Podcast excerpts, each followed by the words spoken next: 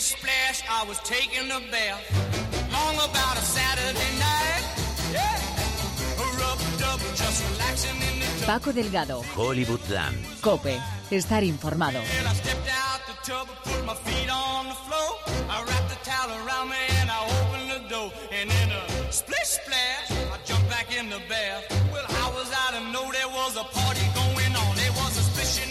Hola, ¿qué tal? Se acerca la Semana Santa y este será el último Hollywoodland de marzo hasta la vuelta de vacaciones. Y no os penséis que nos vamos por la vía pacífica, que el último Hollywoodland del mes vaya a ser light. No lo ha querido así el director Terry Gilliam, autor de obras de culto como 12 monos o Brasil, que ha cargado muy duramente contra el movimiento Me Too. Como venimos hablando desde hace unos meses, este movimiento nació a raíz del escándalo Harvey Weinstein y para Gillian se está volviendo una cosa estúpida y simplista. Que empiecen los disparos. Además, Warner Bros. sigue reestructurando su división de DC con una estrategia de marketing casi más propia de Disney que de la vieja guardia de Warner. Y biopics. Tenemos nuevas noticias de cast para películas biográficas, películas basadas en la vida de dos actores de Hollywood. Y hablando de estrellas, después del regreso de este año de Michael Myers, el asesino de la saga Halloween, podríamos tener muy pronto de vuelta a otro maníaco homicida. Así que escóndanse en los bosques de Crystal Lake y bajen el volumen que empieza ya Hollywood Land.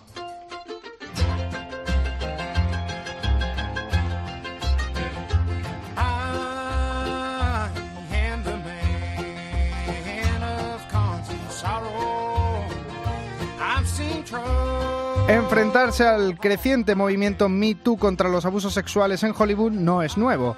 Liam Neeson, Catherine Deneuve o Alec Baldwin, reconocido demócrata, son algunos de los que han avisado que esto ya se está yendo de madre.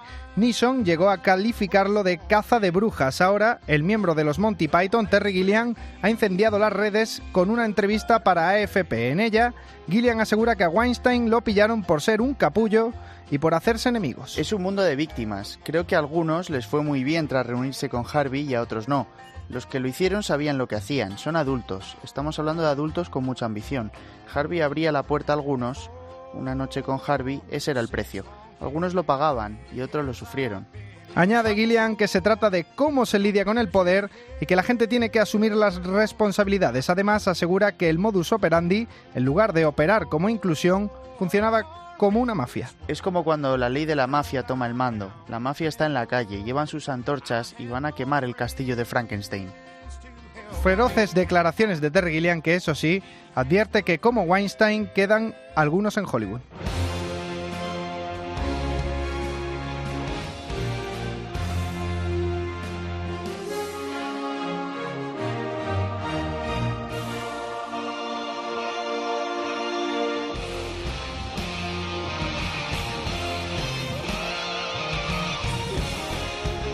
La última película de Warner, basada en los personajes de DC Comics, Liga de la Justicia, ya se daba una pista de unos personajes muy particulares creados por Jack Kirby, los nuevos dioses. Trasladadas de un planeta a otro, las cajas madres se combinan para formar la unidad. Un poder apocalíptico que no solo destruye mundos, sino que los transforma en el infierno que da origen al mundo de Steppenwolf. Toda una mitología de dioses que viven en dos mundos, Apocalipsis y Nueva Génesis, y cuyos gobernantes intercambian sus vástagos al nacer. Toda una rareza de historia. Warner llevaba tiempo rondando la idea de hacer una película sobre estos personajes. Solo faltaba el director, y ya lo hay. Ava DuVernay, que ya avisó hace dos años que en lo que a superhéroes se refiere, se apunta a un bombardeo. No soy una gran fan de los cómics, pero sé que me encanta deconstruir a los héroes, a los mitos. Probablemente quiera hacer una historia de orígenes. Ya sabes, llegar a su núcleo antes de que consigan sus poderes. No lo sé, no tengo ni idea de Marvel. Lo que sé es que me encantan todos los tipos de historias. No le digo no a nada. Cualquier cosa es posible. Es curioso porque Duvernay viene rebotada de Un pliegue en el tiempo de Disney, abanderada como la primera directora negra en dirigir un proyecto de más de 100 millones de dólares, una campaña promocional que a Warner le puede venir muy bien después del escándalo Brett Ratner.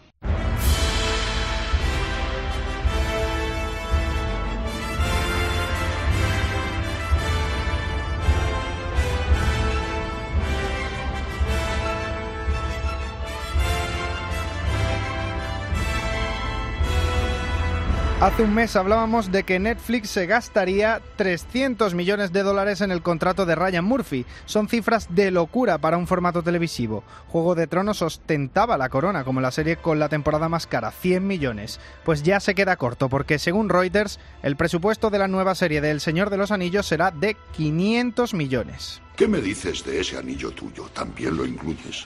Sí, sí. Está en un sobre que hay sobre la repisa. No, espera, está aquí en mi bolsillo. Qué curioso, ¿eh? Sí. Claro, ¿por qué no? ¿Por qué no iba a quedármelo? Creo que deberías olvidarte del anillo, Bilbo. ¿Tan duro te resulta? Pues no. Y sí. Llama la atención que esto venga de una productora como es Amazon, que si se caracteriza por algo es por series de factoría independiente. Pero como ya dijo su creador Jeff Bezos, ganar un globo de oro ayuda a vender más zapatos.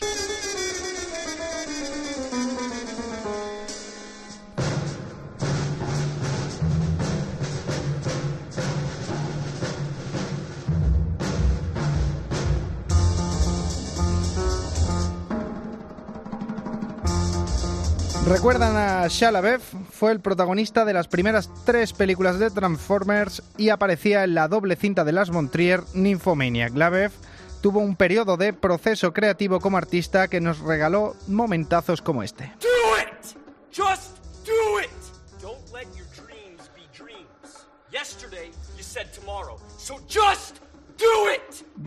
Vídeo motivacional de Shia que fue convertido en un meme por toda la red, además de organizar encuentros con la cara cubierta con una bolsa de papel con un signo de exclamación, el actor se grabó viendo una maratón de todas sus películas, pues tal es la historia de la BEF que habrá películas sobre su vida. La llamará Honey Boy, la escribirá el propio Shalabev y la protagonizará Lucas Hedge, el que vimos en Manchester frente al mar. Veremos si incluye en la etapa de la BEF donde era un mochilero. Establecimos este hashtag, llévame a donde quieras. Pusimos nuestras coordenadas en Twitter y construimos una pequeña comunidad. La gente nos recogería y nos llevaría donde quisieran. Así que algunos nos llevaron en un viaje de seis horas, otros de seis días, dependía de ellos. Hablando también de biopics, Kristen Stewart protagonizará Against All Enemies, una película sobre la vida de la actriz Jean Sever, protagonista de Al final de la escapada. ¿Es mejor hablar de usted o de tú? Es igual. No puedo estar sin ti. Claro que puedes. Sí, pero no quiero. La película girará en torno a la relación que mantuvo la actriz con el movimiento Black Power y sobre el agente del FBI que la investigaba, interpretado por Jack O'Connell.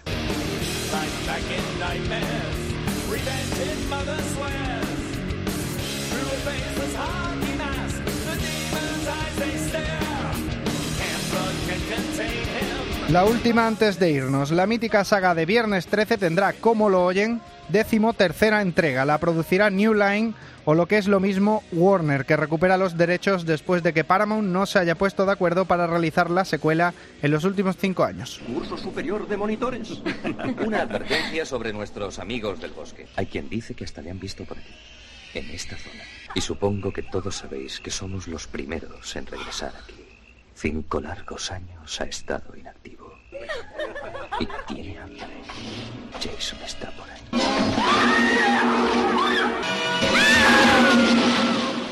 La película empezará a rodarse después de la segunda parte de IT y se espera que se estrene para noviembre de 2020 coincidiendo con el 40 aniversario de la saga.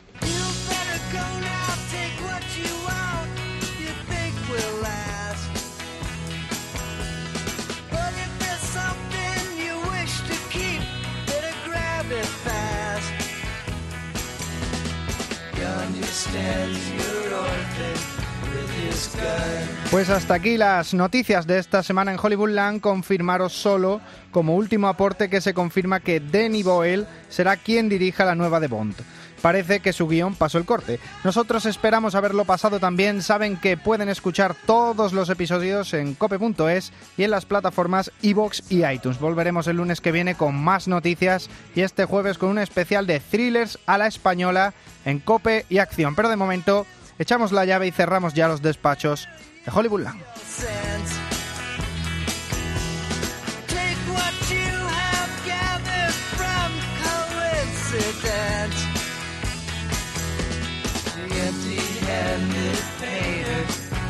street. Destroy the crazy pattern on your sheet.